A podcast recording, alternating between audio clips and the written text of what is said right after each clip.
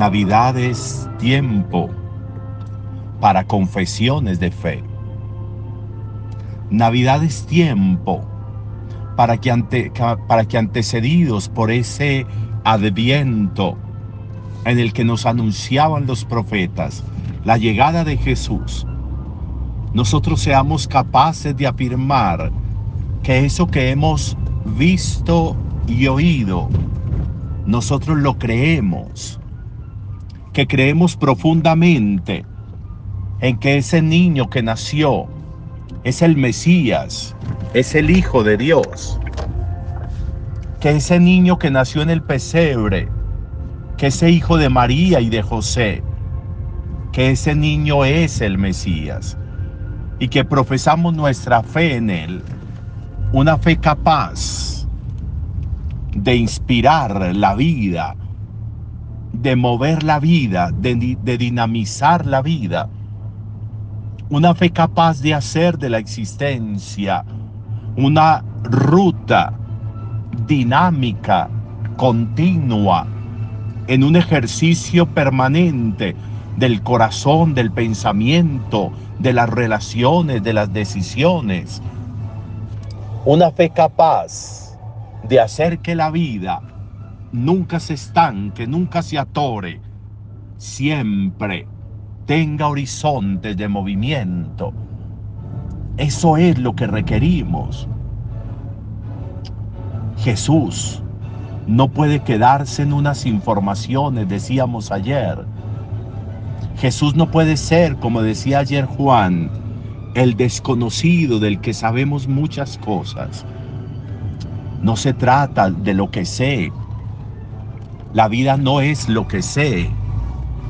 La vida es lo que intuyo. La vida es lo que aproximo. La vida es lo que entra en mí. La vida es lo que me trasciende, la vida es lo que me lleva a confesiones continuas. La vida es aquello que me permite a mí vivir en verdad, en la verdad, en proceso de verdad. Una capacidad continua de que no se me quede en el afuera, en lo epidérmico, decíamos ayer, sino que podamos trascenderlo ¿Cuántas veces las relaciones nuestras son tan fallidas? Porque no ahondamos, porque nos quedamos en el dato, en la información. ¿Y cuántas veces las personas, una pareja se casa y lleva 20, 25, 30 años de matrimonio y no creen en el, uno en el otro? Se quedaron en los datos informativos, de lo que el uno sabía del otro y ahí se quedaron. ¿Cuántas veces nuestros, nuestras decisiones de vida, sacerdotes, nos quedamos en estudios, nos quedamos en autores, lo que dijo este autor, lo que dijo este otro sobre Jesús, lo que dice este pensador, y ahí nos quedamos y sabemos datos y sabemos información y la sabemos muy bien y nos sabemos libros al pie de la letra. Pero ¿de qué me sirve? ¿De qué me sirve la información? ¿De qué me sirve el dato? Solo para llenar crucigramas, solo para conversaciones, pero no para evangelio, pero no para trascendencia, pero no para confesión de fe. Nos habremos quedado ahí cuántas relaciones dañadas por datos, por informaciones.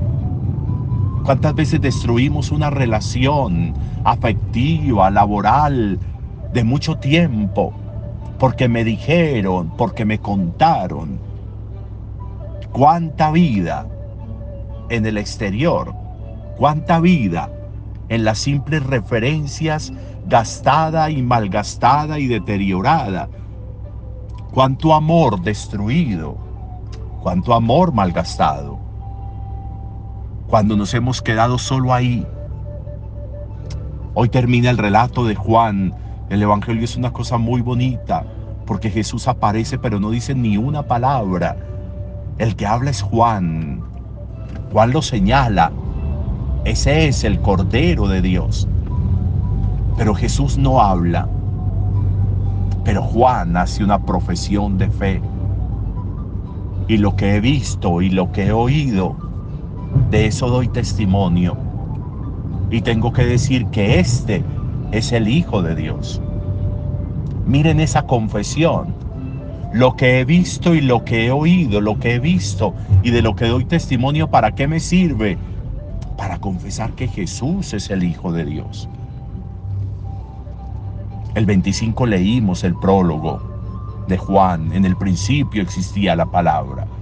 Y tendríamos que recordar que en ese prólogo de Juan se dice que los hombres en lo humano nacen por la sangre, pero que los hombres en lo cristiano, para ser hijos de Dios, nacen de la confesión de que Jesús es el Hijo de Dios. Cuando un hombre, una mujer confiesan con los labios y creen con el corazón que Jesús es Hijo de Dios, se hacen hijos de Dios. Así nacemos, así nacen los hijos de Dios. Necesario, fundamental, revisar hasta dónde en la fe y en la vida cotidiana nos hemos quedado en la información, en lo que nos dicen, en los conocimientos que nos transmiten, pero no en la profesión de fe, no en la convicción absoluta del compromiso del corazón y del alma en eso que creo. Navidad debe ser el tiempo para confesar que el que nació en Belén es el Hijo de Dios. Buen día para todos.